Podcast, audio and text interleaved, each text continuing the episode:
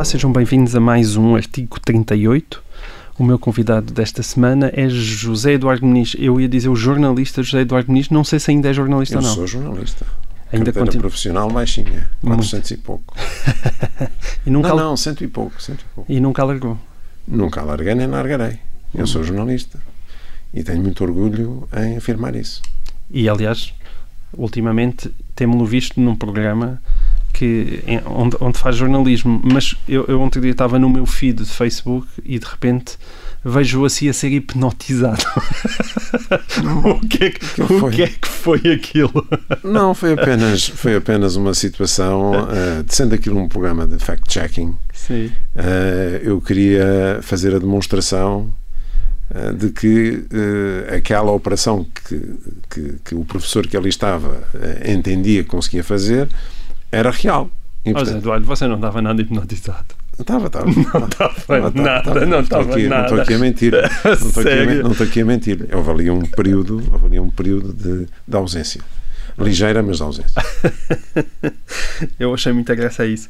Ahm, e achei Eu acho, que, eu acho que nós temos que nos desconstruir um bocado. Sim. Eh, Eu detesto o jornalismo eh, formal, engravatado.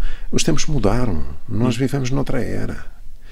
E acho que nós não só nos temos de aproximar das pessoas, como temos que saber falar com elas. Uhum.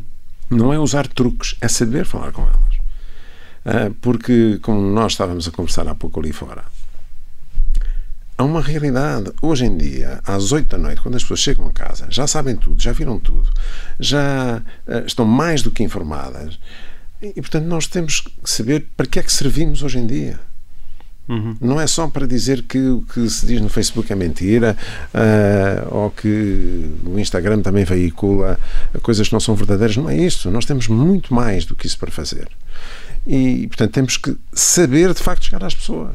Certo. Com esta mudança na presidência do grupo Media Capital, surgiram notícias em que se dizia, diziam mesmo assim, chegou ao fim a era de José Eduardo Muniz enquanto consultor de conteúdos de entretenimento e ficção da TV e que teria passado para estar a trabalhar na Plural, a Mas produtora eu estou a de trabalhar, vamos novelas. lá por partes, eu estou a trabalhar na Plural desde que fui contratado pela Média Capital. Hum. Eu tenho lá uma sala na, na, na Plural desde sempre. Uhum.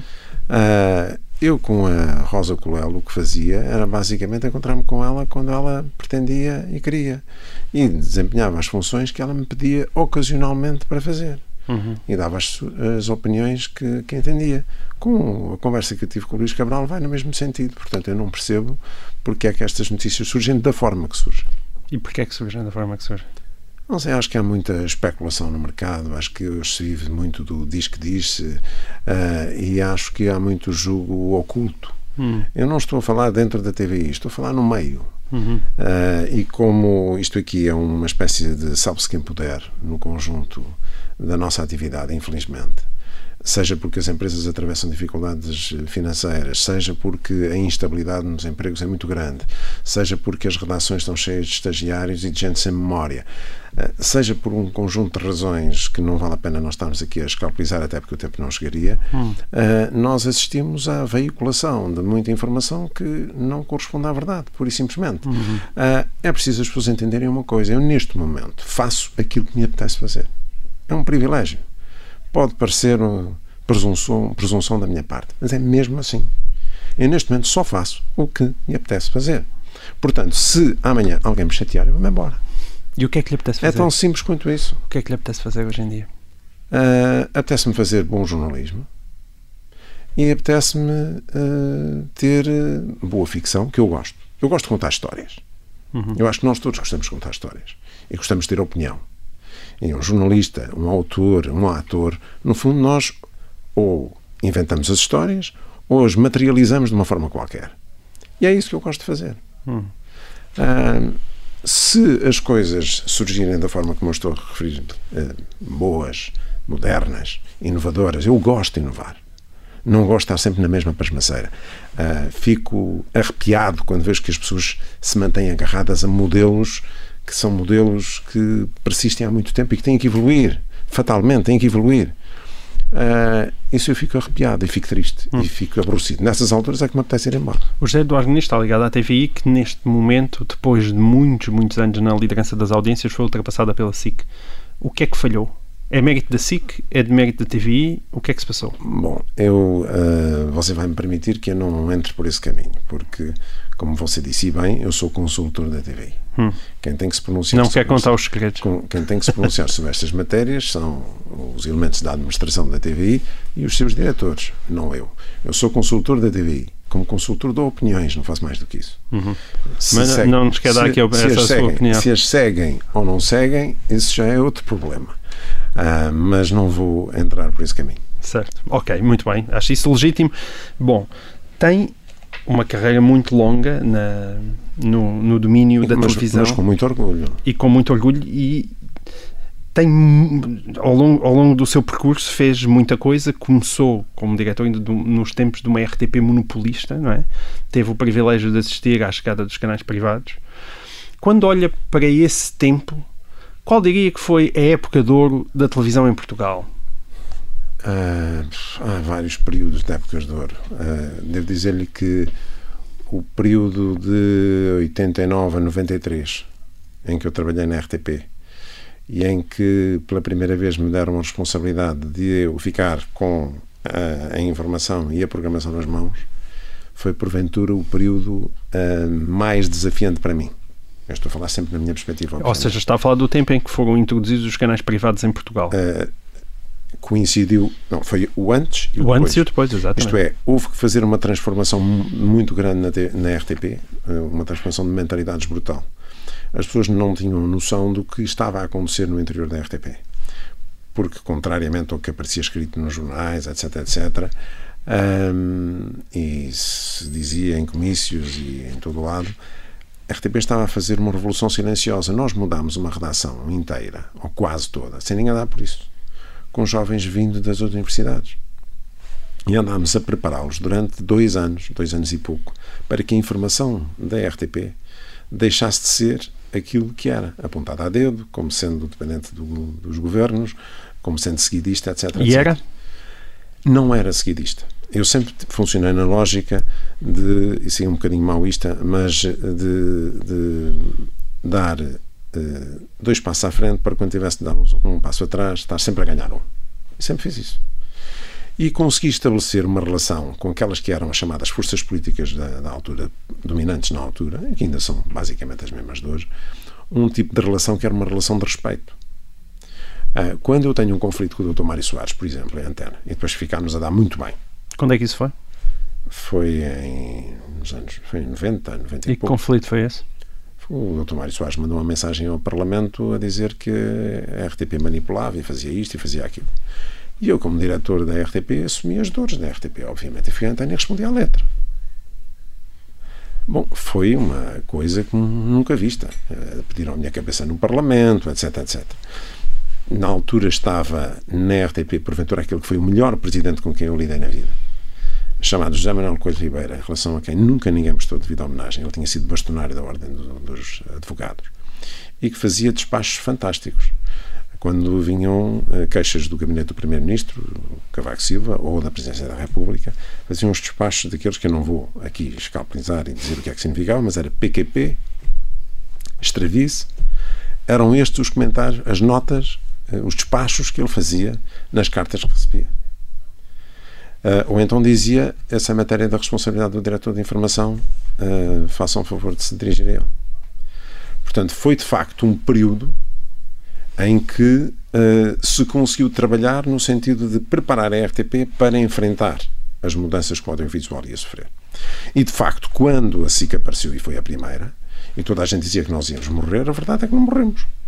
Morremos e demos um baile desgraçado durante muito tempo até 94. Eu saí em 94, em maio de 94, uh, precisamente porque não estava feliz. E quando não estou feliz, vou-me embora. E porquê é que não estava feliz? Não estava feliz uh, basicamente porque achava que havia muita gente a querer meter a colher onde não devia. Nomeadamente na, naquilo que era o novo perfil de informação da RTP, que era um perfil mais agressivo, muito distanciado, na linha daquilo que eu havia feito antes em relação ao Dr. Mário Soares. Uh, aliás, é, então diria que a fama de, da RTP, da informação da RTP, estar nas mãos dos governos, acha que é uma fama injusta? Meu, não, ela esteve nas mãos dos governos durante muito tempo. Agora, eu não tenho, e houve muito jogo de divisão de poder, uh, ora PS, ora PSD, ninguém, não vamos ignorar isso. Ora PS, ora PSD, ora, ora PCP, consoante as ondas, assim estavam lá as pessoas. Agora, houve um esforço muito grande nesses anos que eu estou a referir de transformação de tudo isto. E a circunstância de eu não ser membro de partido nenhum, nunca ter querido ser, a única coisa em que eu estou faliado é no Benfica, não estou faliado em mais nada. Uhum. Uh, permite-me ter uma vontade muito grande em relação a qualquer matéria. Uh, quando houve o tal conflito com o Dr. Soares, sanado de uma maneira extraordinária, que é um episódio que vale a pena contar. Então conte. Uh, que, não, que foi sanado não por minha iniciativa, foi sanado por iniciativa da Manuel que ligou para o chefe de gabinete, do, para o chefe da Casa Civil do Presidente da República e disse: Bom, eu gostava de convidar o Presidente da República para almoçar. Ela. E a resposta que veio de lá foi: uh, no dia seguinte, o Sr. Presidente gostaria muito de facto de almoçar consigo, mas é ele que, vai, que a vai convidar. E como certamente vão falar do seu marido, melhor é ele vir junto. ok. Então estivemos a, chegámos a, a Belém, esperámos que o Presidente da República entrasse numa salinha pequena de, de espera. Uh, quando ele entrou, uh, sentámos, ele disse: Bom, vamos resolver o nosso assunto antes do almoço. E então desbobinou tudo quanto tinha para desbobinar, mas tudo. E eu ouvi-o absolutamente em silêncio. Quando ele terminou, eu disse: O Sr. Presidente autoriza-me agora que falo? Com certeza. Eu disse: Sr. Presidente, se fosse hoje, eu faria rigorosamente a mesma coisa. Por isto, por isto, por isto, por isto. Expliquei-lhe qual era a minha estratégia para, para, para a informação da TV. Portanto, estivemos ali da 15, RTP. Da, da RTP. E durante, estivemos ali durante 15 minutos à conversa, nos fins dos 15 minutos, disse, vamos almoçar. E não se falou mais no assunto. E ficámos com uma ótima relação a partir daí. Porque ele percebeu que eu não estava ali para fazer fretes a ninguém. Uhum. Nem, me nem me dispunha a fazer fretes a ninguém, nem hoje nem no passado. Podem dizer o que quiserem de mim, cobras e lagartos, até podem dizer que eu fazia os fretes, é-me indiferente porque não é verdade. Hum. Houve numa entrevista sua ao público em, em 2008 dizia o seguinte: Fui várias vezes para a prateleira da RTP, consoante mudavam os governos, eu ia para a prateleira. A piada era que os mesmos governos que me tinham posto na prateleira, passados dois meses, ou três, ou quatro, ou cinco, me vinham convidar para voltar. Não tenho dúvidas sobre a transitoriedade das coisas. Imagino que mantenha esta, Totalmente. esta, esta afirmação. Da transitoriedade total. E esta ida e saída da prateleira? Um... Sabe uma coisa que a gente se vai habituando ao longo do tempo? Sabe que uh, a primeira vez que eu fui para a prateleira, para quem dizia que eu era do PSD, eu era do, uns diziam que eu era do PS, outros diziam que eu era do PSD, depois que tinha atraiçoado do PS, tinha atraiçoado do PSD, eu ria-me com estas coisas todas, porque eu acho que um jornalista está aqui exatamente para dizer o que pensa, independentemente dos rótulos que lhe apliquem depois. Um, a primeira vez que eu fui para a prateleira foi com o Bloco Central, foi com o governo do Bloco Central. Uhum. Assim, tal e qual. E uh, ao fim de três meses de, de, vigência do Bloco Central na informação da RTP, há um secretário de Estado da presidência do Conselho de Ministros que pede para falar comigo. Eu lembro, eu estava a fazer os noticiários da Rádio Renascença na altura, das 7 às 10, eu não estava desocupado. Um, e, e fui lá falar com o senhor. E ele diz-me assim: Nós queremos que você volte para a diretora, para tomar conta da informação da, da RTP. E eu disse: Bom, mas eh, a que título? Os senhores correram comigo há três meses. Não, não, isso porque está tudo muito mal, eh, não pode ser, tem que se rearrumar a casa outra vez, tem que fazer uma informação séria. Séria, não sei se devia levar aspas ou não, esse é outro problema. Um, e eu disse: tudo bem, desde que eu possa constituir a minha equipa, não tenho qualquer espécie de dificuldade nisso. Uma equipa, obviamente, com pessoas que trabalham lá dentro. Ah, não, mas nós temos aqui já um diretor adjunto para si. Eu disse, então, olha, governa-se com o diretor adjunto porque eu não aceito. Uhum. E, portanto, e continuei mais uh, um período exatamente na mesma situação. Passados quatro meses, cinco meses, houve um secretário de Estado do outro partido que também. E está a falar mais ou menos em que época? Uh, época do Bloco Central, portanto, 80 e qualquer coisa. Ok, certo. Mota Pinto, Mário Soares. Certo. Uh, portanto, Estamos um, a falar sim, da primeira década um de 80. Um secretário de Estado do outro partido uhum. da coligação pede para falar comigo, do partido maioritário da coligação, pede para falar comigo e diz-me: Bom, você tem que voltar. Eu não sei o quê. Então, mesma conversa, basicamente, que eu tinha tido anteriormente. E eu disse: Não tem problema nenhum. desde que eu possa constituir a minha equipe e que tenha capacidade de ação, como eu no passado tive. Ah, tudo bem, mas quem é que será a sua equipe? Bom, esse é um problema meu. Na altura, obviamente, eu falarei com, com o Conselho de Administração da RTP e certamente encontraremos a equipa adequada.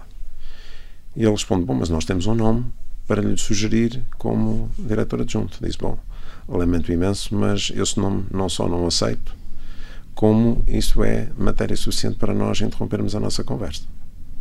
Pela segunda vez? Exatamente. Portanto, foi assim. Uhum. Isto aconteceu tal e qual. Certo.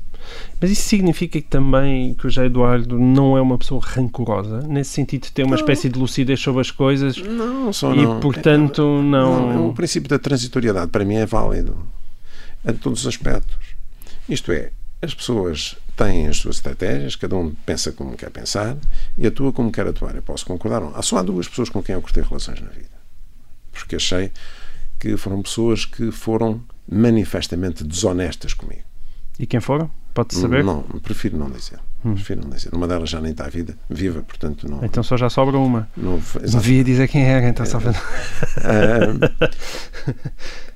Porque mesmo quando nós temos adversários, nós temos que ter respeito por eles. E temos que usar armas limpas. Não podemos não gostar dos truques que nós fazemos uh, com, para obter mais audiência ou menos audiência. Mas devemos ser minimamente leais na forma como funcionamos e na forma como nos pronunciamos uns sobre os outros. Uh, e, portanto, eu senti-me muito agredido. Uh, houve uma ocasião mesmo em que, inclusive, mal eu pus os pés na TV, por exemplo, tive logo um processo da um processo da na polícia judiciária por causa de um, de um, um fim de semana que a SIC se, uh, se entre, em que a SIC se entreteve a dar uma notícia de que eu tinha ido fazer uma viagem ao Brasil com a Manuela a, a troco de não sei de quê. É evidente que o processo foi arquivado ao fim de um mês e meio. Uhum. Ao fim de um mês e meio, nessa altura, a justiça foi célere, muito célere na investigação. Perguntou-me o procurador, quando me anunciou o arquivamento, perguntou-me se eu queria pôr um processo à SIC, que é o seu diretor. E eu disse não. Está a falar de Emílio Rangel na altura? Sim. E eu disse não, não quero. Porque eu acho que jornalista não põe processo a jornalista. Uhum. Acha que o Emílio Rangel foi o seu grande adversário eu acho que o Emílio na luta pelas audiências? Acho que foi um bom adversário. Acho que era, acima de tudo, ele era, acima de tudo, um líder. Não, eu, não, eu não vou dizer que ele saiba muito de televisão, porque não tenho essa opinião. Tenho a opinião, sim, de que ele era um bom líder, uh, era um bom chefe e era um homem que conseguia mobilizar uh, as pessoas, tinha, com, um espírito de aventura e de risco, que é uma coisa que eu aprecio. Eu acho que a vida sem risco não tem interesse. Uh, e só arrisca quem tem uh, confiança nele próprio. E, portanto, nessas, nessa, nessa, nesses termos, eu, uh, obviamente, tenho que reconhecer que ele foi um bom adversário. Chegou a enfrentá-lo quando estava na RTP? Uh, sim, e enquanto RTP, eu estive na RTP ganhei sempre. E depois na TV, novamente. Depois na TV. Enquanto estive na, na, na RTP, uh, eh, ganhei sempre. Depois saí, eu saí em maio. Passado pouco tempo, uh, a RTP começou, começou a cair. Um, eu podia ter passado pelas três televisões. Não passei porque não quis. Ah, sim? Está-nos a dar aí uma novidade. Porque é depois de Emílio Rangel sair? Ainda foi convidado ele, pela SIC? Ainda com ele lá. Ah, é. Então, porquê é que não foi para a SIC nessa altura? Porque as circunstâncias não se proporcionaram. Uhum. Muito bem. Bom, então estamos aqui à conversa com José Eduardo Nis, um, é mais uma edição deste artigo 38.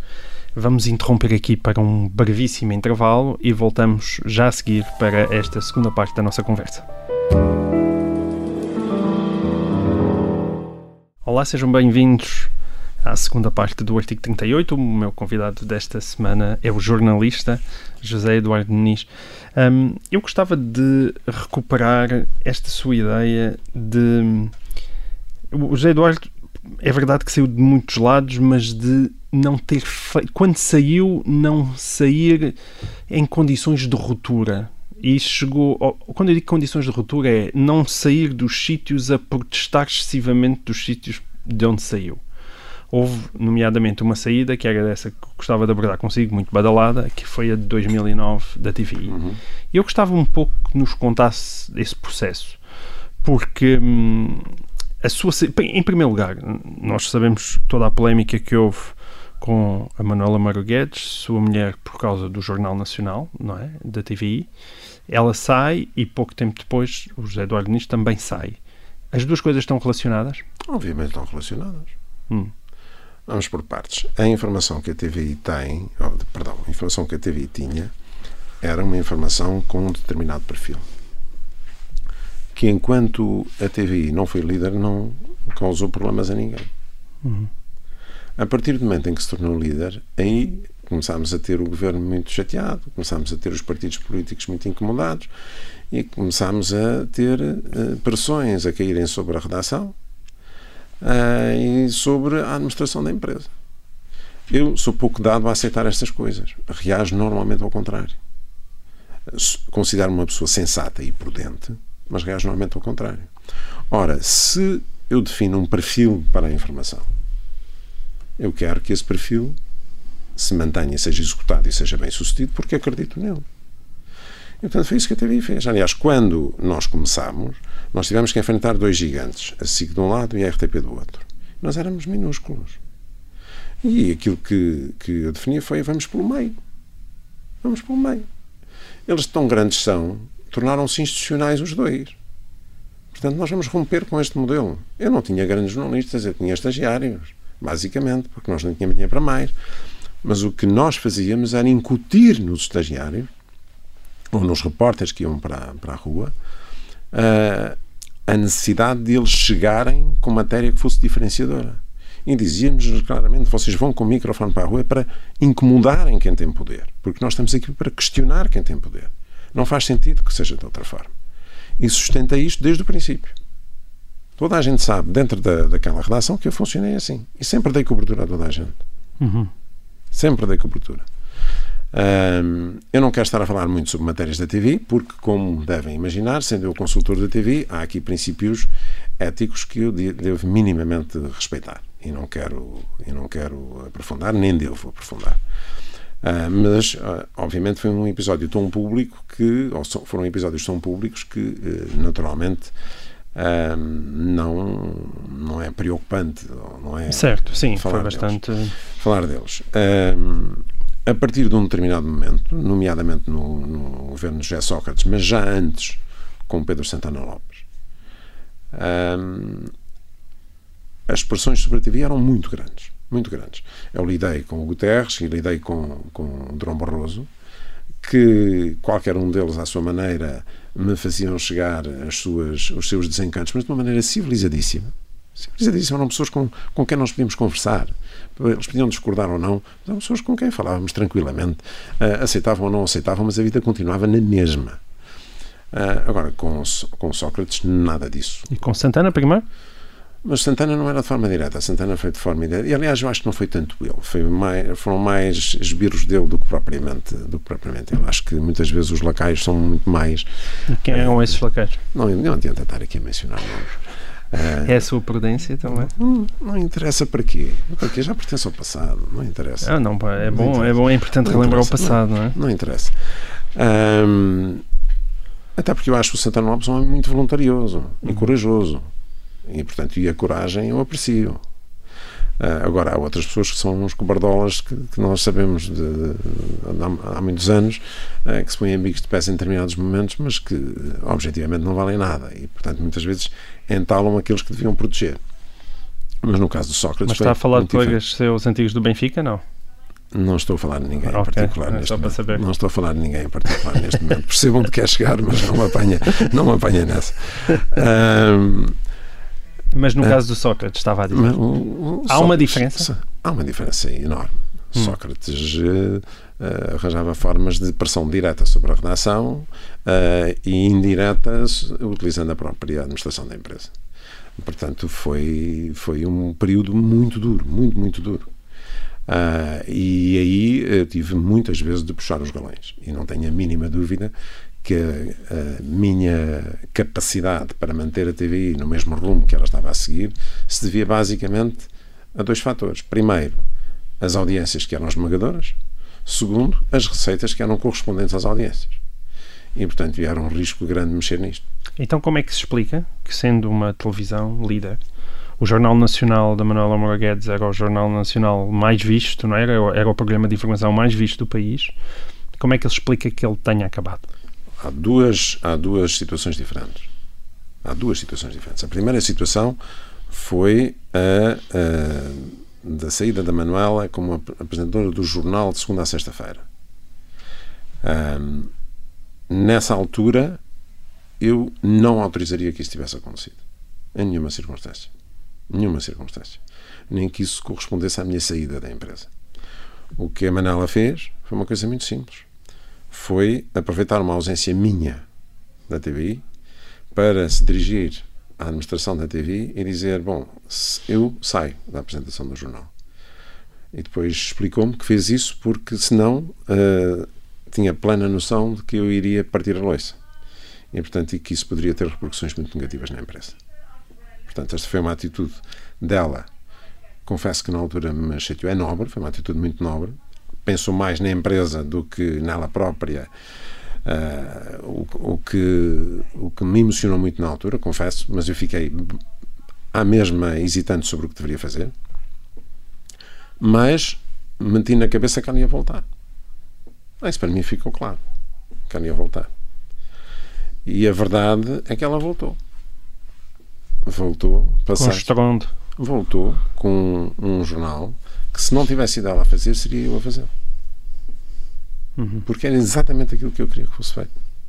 As pessoas não sabem, mas eu estava lá, na redação. Eu, às sete da tarde, seis da tarde, eu estava na redação.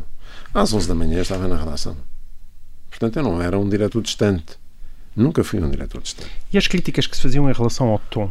Ou seja, há, existe quase uma separação entre uma coisa é o conteúdo das reportagens, outra coisa é a maneira como as... Eu estou-me nas tintas para isso. Hum. A mim o que me interessa é que a mensagem chegue e que a notícia que eu dou e que a informação que eu proporciono seja uma, uma informação verdadeira. As pessoas podem gostar ou não do estilo, mas também eu posso gostar dos seus sapatos ou não, você pode gostar dos meus ou não. Portanto, isso é-me igual ao litro. Uh, era agressivo. O que é agressividade? Não sei definir. Era acutilante, prefiro mais esse termo do que o ser agressivo. Uh, enfim, acho que nós prestamos um serviço inestimável ao país. Que ainda hoje não é reconhecido? Acho que não é reconhecido. Ou melhor, já se reconhece. Acho que se reconhece a partir do momento em que muitas coisas saltaram para, para a luz do dia. E, portanto, todos os processos judiciais que estão em curso são demonstrativos disso. A circunstância de uh, nenhum processo judicial ter sido perdido por nós em função de, de notícias uh, dadas pela, pela TV nessa altura eh, falam por si. Uhum. Agora, eu costumo dizer que uh, esta atividade, nomeadamente ser jornalista ou ser responsável de uma estação de televisão ou de qualquer órgão de informação, uh, obriga a que as pessoas tenham coragem, tenham. Não quero utilizar uma expressão popular. Força. Uh, tenha, tenha os ditos no sítio. isso obriga. Uhum. E que esteja preparado para arcar com as, com as consequências. Um, Portanto, a partir do momento em que uh, eu decidi sair da TVI, eu decidi sair da TVI quando percebi que eu já não tinha nada a ver com. Ou melhor, não é não ter nada a ver.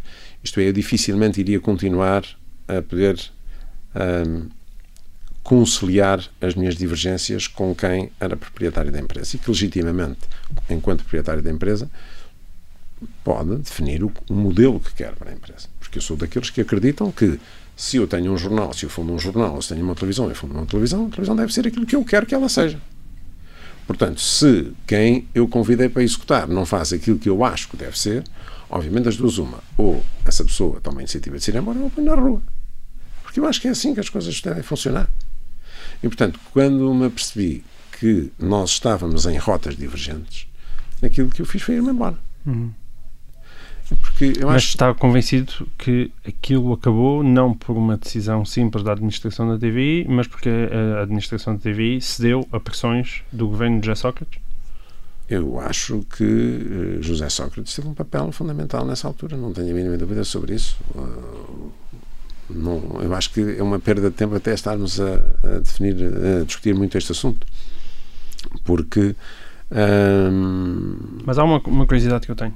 Os donos, aqueles que eram os donos da TVI, se continuam a ser os donos da TVI. Uhum. Isso para si não lhe ofereceu nunca nenhum problema, porque depois o José Eduardo, mais tarde, regressa à TVI. Vamos por, vamos por partes. Eu tive várias conversas com a, com a Rosa Colel, CEO da empresa, antes de aceitar ser consultor da TVI e inicialmente para a área da ficção apenas. Uh, que é aquela para, para, a qual mais sentido faz uh, neste momento colaborar com a empresa, neste momento e desde sempre colaborar com a empresa. Um, Acha que a informação está bem entregue a isso? Porque... Não, não, não, não. Essa foi uma questão que nunca se pôs e eu não quero não quero sequer envolver-me na informação da TVI. Ok. Portanto, esta é uma questão, para mim, foi Por causa sagrada, do passado. Foi sagrada e definida desde o início. Não quero. Não, Mas por causa do passado? Não interessa se é por causa do passado ou não. Na minha cabeça ficou arrumado. Isto é, okay. uh, fui contactado para uh, uh, tentar fazer o relançamento da ficção da TV, coisa que, que se conseguiu. e ponto final, parágrafo. Ao fim de várias reuniões, porque as minhas respostas iniciais foram sistematicamente não a própria Manuela me incentivou a aceitar. Uh, e uh, criou-se uma relação com a Rosa Colar que foi uma relação de, de, alguma confiança. Até que surgiu a proposta do Sérgio Figueiredo para eu fazer um programa de informação. Eu não pedi para fazer nenhum programa de informação. Portanto, isso pode traduzir, apesar de tudo, alguma evolução naquilo que foi o percurso feito pela TVI e aquilo que foi o raciocínio uh, uh, dos, dos seus responsáveis, globalmente falando. E, sobretudo, acho que foi muito importante a percepção de que o trabalho efetuado no passado, afinal, foi um trabalho sério. Uhum. Uh, e foi indiscutivelmente um trabalho sério. Poder-se não gostar do estilo, voltamos a essa questão, mas foi um trabalho seríssimo que uh, obrigou a muita investigação, a muitas horas de trabalho e a muitas incompreensões. Diga-me uma coisa. Um, quando sai da TVI, há uma notícia do Correio da Manhã que diz que saiu com uma indenização choruda de 3 milhões de euros e entrou na, na Ongoing e que dizia Muniz ficará agora com a vice-presidência da empresa e uma posição acionista que não ultrapassará os 3%. Não sei do que é que nisto, nesta informação é verdadeira ou não, também imagino que, de, que quer ou não queira comentar, é, é consigo. A minha pergunta é é ou não possível nós entendermos isto como, uh, conhecendo hoje as ligações que o grupo Ongoing e depois acaba por ter ao BES e indiretamente a José Sócrates, que o governo de Sócrates tentou comprar o silêncio na altura de José Eduardo Nis para ele sair relativamente não tem dúvidas nenhumas esta distância. Não tenho dúvidas nenhumas a esta distância. Tentaram comprar o seu silêncio? Não tenho dúvidas nenhumas. Isto é, eu fui seduzido por um projeto. Mas não tinha consciência disso? Não. Foi não, um trabalho bem não, feito, então. Não, talvez. não, aliás, a primeira abordagem feita por um grande amigo meu, que ainda hoje é amicíssimo meu, nós uh, uh, encontramos todas as sextas-feiras para jantar. Uhum. Foi tão ingênuo quanto eu, nesse aspecto. Um, basicamente, uh, eu tenho que lhe explicar isto. Quando nós atingimos grandes audiências na, na TVI, eu disse: bom, nós batemos no teto para fazermos alguma coisa mais, para, para podermos ir mais longe, nós temos que sair de Portugal. Nós temos que nos internacionalizar. E comecei logo a pensar que devíamos ir para Angola e para o Brasil e para, para Moçambique e comecei a trabalhar nisto. E, entretanto, esta coisa esborou-se por força das, da situação dentro da TVI, porque, enfim, não eram. Isto não, não, Era uma não, estava, não estava a ser constituído, não estava a constituir uma prioridade, até porque, entretanto, desabou a crise de 2008. E, portanto, com a crise de 2008, eu estava em conversas bastante adiantadas com uma estação de televisão no, no Brasil para, eh, enfim, podermos estabelecer um, um, tipo de relação que permitisse à TV uh, eh, expandir-se para, para, aquela, para aqueles lados. Portanto, o que me é proposto, ou, ou que me é apresentado, é um projeto que é um projeto para o universo da língua portuguesa na sua globalidade. E, portanto, estamos a falar de Portugal, de Brasil, de Angola, de Moçambique, de Timor. Eh, aliás, eu andei a viajar por estes sítios todos. E China. Uhum.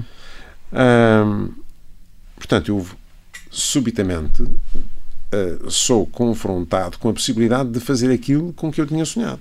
Isto é, uh, vão proporcionar meios para, eventualmente a partir do Brasil, porque nós estávamos a pensar na altura, ou estava-se a pensar na altura, na aquisição de uma posição relevante numa televisão brasileira para se poder fazer precisamente esse projeto.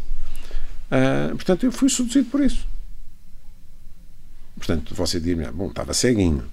E eu respondi-lhe, estava, estava ceguinho. Uh, mas uh, como uh, bom ceguinho, ou como ceguinho que sou, também tive um bom cão guia, porque a dada altura os olhos abriram-se-me, não é? Sim, teve lá pouco tempo, Tanto não é? que eu fui-me embora. Em 2012? Tanto, tomei a iniciativa de me vir embora. Porque percebeu que aquilo era porque um. percebi que era tudo uma um balão. fachada, porque basicamente é, eu negociei, aqui entre nós, eu negociei a compra de uma estação de televisão, foi fechado o acordo. No momento em que o dinheiro devia aparecer, não apareceu. Uh, foi negociada uma estação de rádio. Estabelecidos os valores. No momento em que o dinheiro devia aparecer, não apareceu. Uhum. Foi negociada uma participação numa televisão em África. Foi negociado o valor, negociei o eu. Quando o dinheiro devia aparecer, não apareceu. Uh, enfim, foi tudo assim. E, portanto, chega uma altura que você diz: bom, chegamos, tivemos hipótese de fazer na China dois programas. Um deles sendo morangos com açúcar. Quando o dinheiro devia aparecer para a coprodução, não apareceu. Portanto, o que é que você começa a pensar? Bem, isto aqui, de facto, há mais do que eu havia pensado. E, portanto, você me diz que fui ingênuo, fui. Hum. Arrepende-se desse passo? Uh, acabo por me arrepender do passo. Isto é, eu tenho o hábito de dizer que não me arrependo de, de nada do, do, que faço. Aprendo é com as, com as lições. Certo. Uh, e de facto vou manter o mesmo princípio. Uh, mas obviamente que eram situações pelas quais eu não precisava ter passado. O que é certo, de qualquer modo, é que nesses três anos eu aprendi muito. Aprendi muito e, e, e fiz contactos que são inestimáveis para a minha vida. Inestimáveis. Uma espécie de estágio patrocinado, digamos assim. Exatamente. Diga-me uma coisa. Tem a ambição de ser presidente do Benfica? Não, não tenho essa ambição. Eu acho que, que o Benfica está, está no bom caminho. Tem um presidente que é um presidente que já lá está há muitos anos. Uh, Isso não é mau. que- Estar há muitos anos no mesmo lugar. Eu acho que. Eu sei que é uma eu acho que grande em qualquer- eu, já, tradição. eu já escrevi, por isso estou à vontade de dizer isso e já o afirmei. Eu acho que em todas as, as instituições deve haver limitação de mandatos. Ponto final, parágrafo. Esta é a minha opinião. Gostem ou não gostem que, diga- que eu diga isso. Deve haver limitação de mandatos, porque ninguém se deve eternizar. Uhum. Ahm, até porque nós nos precis- precisamos nos renovar. Ah, não quer dizer que não voltemos depois, mas acho que se tem que dar oportunidades ao outro. Porque o sangue renova-se todos os dias. Tem que ser assim. Senão nós vamos anquilosar-nos e, e acabamos por estragar tudo aquilo que eventualmente tivemos. Mas ainda nunca conseguiu convencer o Luís Filipe Vieira dessa Não- sua magnífica abordei. opinião. Nunca abordei esse assunto com ele. Nunca abordei esse assunto com ele. Ahm, nem tenho de o fazer. Ele é um homem feliz à frente do Benfica. Ah, o Benfica, com ele, tem recuperado glórias passadas, o que é relevante. Ah, ganhou os campeonatos que sabe que, que ganhou. Precisa de se afirmar agora na Europa, que é o próximo passo. Espero que se consiga isso. Qual é o seu papel atualmente no Benfica? Eu sou membro da direção do Benfica e sou membro do Conselho de Administração do Benfica, mas é preciso perceber que os clubes são eh, entidades muito centralizadas numa pessoa. E, portanto, eh, temos que ter a noção disso. Eu também só aprendi eh, isso quando lá cheguei. Isso está, portanto, mas- indiretamente mas- a mas dizer uma que coisa- mas gostava coisa- de ter um mas há- papel mais mas relevante mas há no uma coisa- Benfica mas há uma coisa- Mas há uma coisa que eu tenho dito e que reafirmo. Eu acho que a coisa mais importante que eu fiz no Benfica foi garantir que o Benfica tinha estabilidade. Porque quando eu entro no Benfica, foi numa fase em que se dizia que eu ia desafiar Luís Filipe Vieira na presidência do Benfica. E eu quis transmitir a toda a gente a noção, não, o Benfica só funciona a partir do momento em que as pessoas estiverem unidas. Uhum. Mas deixe-me independentemente disso significar que o papel é mais relevante ou menos relevante. Isso não é, isso não é, Mas eu, de é- qualquer forma, faço-lhe novamente essa pergunta. Gostava de ter um papel mais relevante dentro do Benfica, no sentido em que acha que o cargo de administração exigia um pouco mais de, de- digamos assim, de menos acho- centralização, de mais acho, empenho. todas, eu acho que em todas as, as instituições as pessoas gostariam de ter, porventura, mais eh, intervenção do que aquelas que têm. Mas eu vivo bem com aquilo que tenho. E Isso... como lhe digo, e como lhe disse, uh, e essa, esse é um lema da minha vida hoje em dia. Eu só estou nos sítios até querer. Aliás, disse que nunca recebeu um tostão como, como administrador da SAD, é verdade? Nunca. Mas isso faz algum sentido? Uma pessoa ser administrador de uma empresa e não receber nada? Os administradores do Benfica não são pagos. Mas isso faz algum sentido? Eu acho que não faz sentido, não deveria fazer sentido, mas é, mas é aquilo que os estatutos estabelecem. Uhum. E, portanto, se é isso que estabelecem, é isso que se deve fazer. Uhum. aliás, devo dizer. Mas isso não é, um, não é um convite para as pessoas, seja através de influência, de acabarem em, a receber em espécie, eu não estou aqui a falar de andar a receber dinheiro por baixo da mesa, Olha, mas pela sua influência, não é? aproveitar a sua influência para Olha, outras eu, coisas. Eu eh, só posso falar para mim e para os meus Senão, colegas. Qual é, porque é que as pessoas dedicam uma vida ou dedicam tantas horas a algo onde, onde não recebem dinheiro nenhum? Nós temos causas às quais nos agarramos, não é? Hum. Muitas vezes. Portanto, o jornalismo para mim é um motor muito grande, tem sido sempre um motor muito grande da minha vida. Hum. Uh, eu já ganhei pouco dinheiro e já ganhei muito dinheiro na, na, a trabalhar nesta atividade nesta atividade, não tanto no jornalismo em si, mas no conjunto daquilo que veio com a minha experiência jornalística e, sobretudo, com a experiência de televisão e de produção. Mas as pessoas podem ter causas. Hum. Eu não vou pôr em causa a honestidade das pessoas por, por elas não receberem dinheiro. Não me compete a mim fazer isso. Uh, eu falo por mim, uh, nunca recebi onde estão, nem tenciono receber. Uh, tenho a certeza que os meus colegas também não. No momento em que eu tivesse a mais pequena dúvida de que não seria assim, aí eu garanto-lhe que nesse mesmo instante eu não estaria ali. Nesse mesmo instante. Aliás, também lhe digo que quando não consigo, por exemplo, numa viagem que o Benfica faça ao estrangeiro, não consigo ir no avião da equipa, eu não peço ao Benfica para me pagar a viagem para eu ir até lá. Eu pago a minha viagem. Hum. Portanto, ainda está a dar dinheiro ao Benfica, é isso? Eu não estou a dar dinheiro ao Benfica. Eu estou a fazer, eu estou a fazer aquilo que eu acho que coerentemente devo fazer. Isto é, eu não dependo do Benfica para viver, não quero depender do Benfica para viver e mais, não quero que os sócios do Benfica pensem que alguma vez eu tirei partido de uh, alguma situação privilegiada dentro do clube. Uhum. Muito bem. Já Dornes, foi um prazer. Muito obrigado por ter estado aqui presente. Um Até para a semana, para mais uma edição do Artigo 38.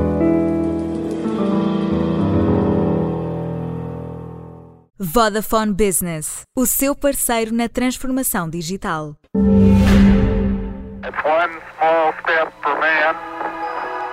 Quem diria, há 50 anos, que se venderiam viagens à Lua? Que com a transformação digital os negócios mudariam tanto que hoje, graças às soluções de segurança da Vodafone Business, a informação digital está mais protegida que os dados físicos. Quem diria? O seu negócio mais competitivo, as nossas soluções de segurança. Vamos juntos. O futuro é incrível. Ready? Vodafone Business.